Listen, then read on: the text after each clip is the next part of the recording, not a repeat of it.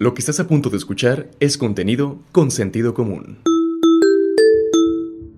Año con año, la peregrinación es del barrio del santuario y de la Unión de Abasteros, ¿sí? Y tenemos más de 50 años organizando la, la, peregrinación y llevando a cabo, pues, un carro alegórico. La familia Arias y vecinos del barrio del santuario, por más de 50 años, han creado su carro alegórico para acompañar a la Virgen de Guadalupe cada 12 de diciembre. Como mucha gente ha asumido y lo asumimos el carro alegórico como una actividad guadalupana nuestra. Es importante, sí es cierto que en la familia comenzamos a hacer esto y que ahora los sobrinos, los sobrinos nietos desde muy chiquititos saben que en estos días tienen que venir a ayudar, ¿verdad? Apoyar, en, pero todos tienen un trabajo pero a la par de la familia se han agregado muchos, muchos amigos eh, que también ya forman parte de la, de la, familia, amigos y amigas que cada año vienen, ¿sí? Y todos, todos, todos son voluntarios y todo mundo pone su talento, su voluntad y su gran compromiso porque cada día el carro salga mejor, ¿no? Este año el carro alegórico tendrá como tema la pandemia por COVID-19 y la importancia de no perder la fe.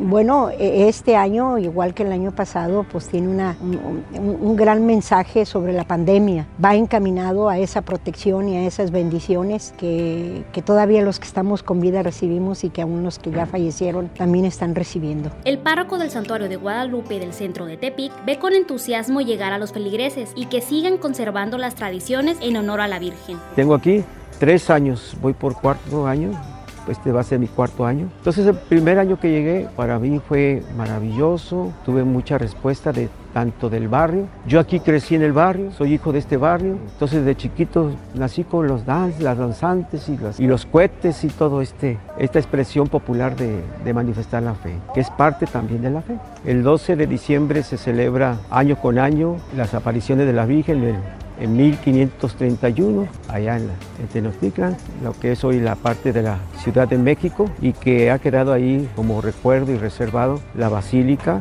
la actual y las antiguas que están alrededor.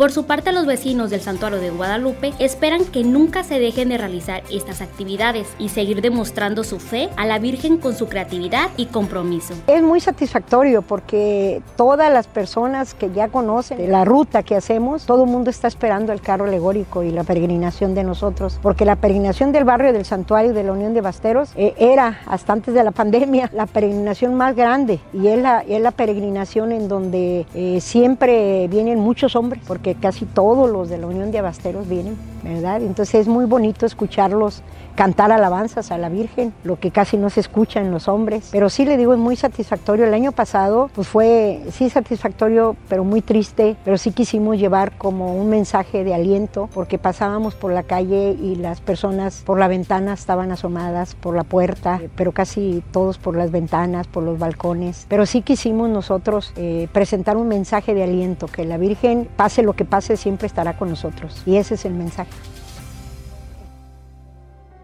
Este es un producto de Sentido Común Medios. Información de Mariela Arambul, edición y producción Albert Álvarez y Froilan de Dios. Dirección general Rafael Vargas Pasalle. Si quieres conocer más historias como estas, visítanos en www.consentidocomún.mx.